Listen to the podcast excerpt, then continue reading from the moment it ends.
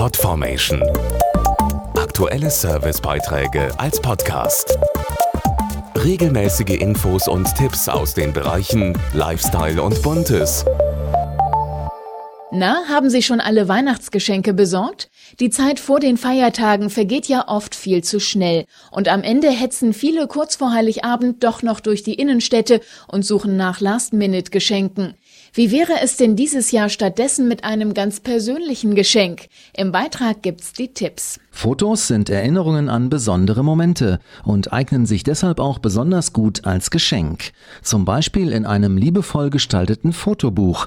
Dazu die Kreativbloggerin Mona Zimmer von ichliebedeko.de. Auf so viel muss man gar nicht achten. Man sollte vielleicht die Bilder ein bisschen abwechslungsreicher auswählen. Bilder von Personen, von Stillleben oder auch von Landschaften dazu nehmen und dann wählt man sich nur noch den passenden Hintergrund aus und fertig ist das Fotobuch als ganz persönliches Geschenke-Highlight. Mit der richtigen Software lassen sich die einzelnen Seiten kinderleicht und schnell gestalten und wenn alles fertig ist, muss man nicht lange auf das Buch warten. Dazu Helena Babic von Kodak Alaris. In vielen Drogeriemärkten gibt es die gelben Kodak Fotokioske und übers Internet kann man das am PC gestaltete Fotobuch einfach dorthin schicken und vor Ort ausdrucken und sofort mitnehmen. Super ist auch die kostenlose Foto-App. Damit kann man Bilder bearbeiten, weihnachtliche Grußkarten und Kalender erstellen und diese persönlichen Geschenke zum sofort ausdrucken an einen Fotokiosk schicken. Aber auch ein einzelnes Foto kann ein tolles Geschenk sein. Nochmal Mona Zimmer. Das ist ganz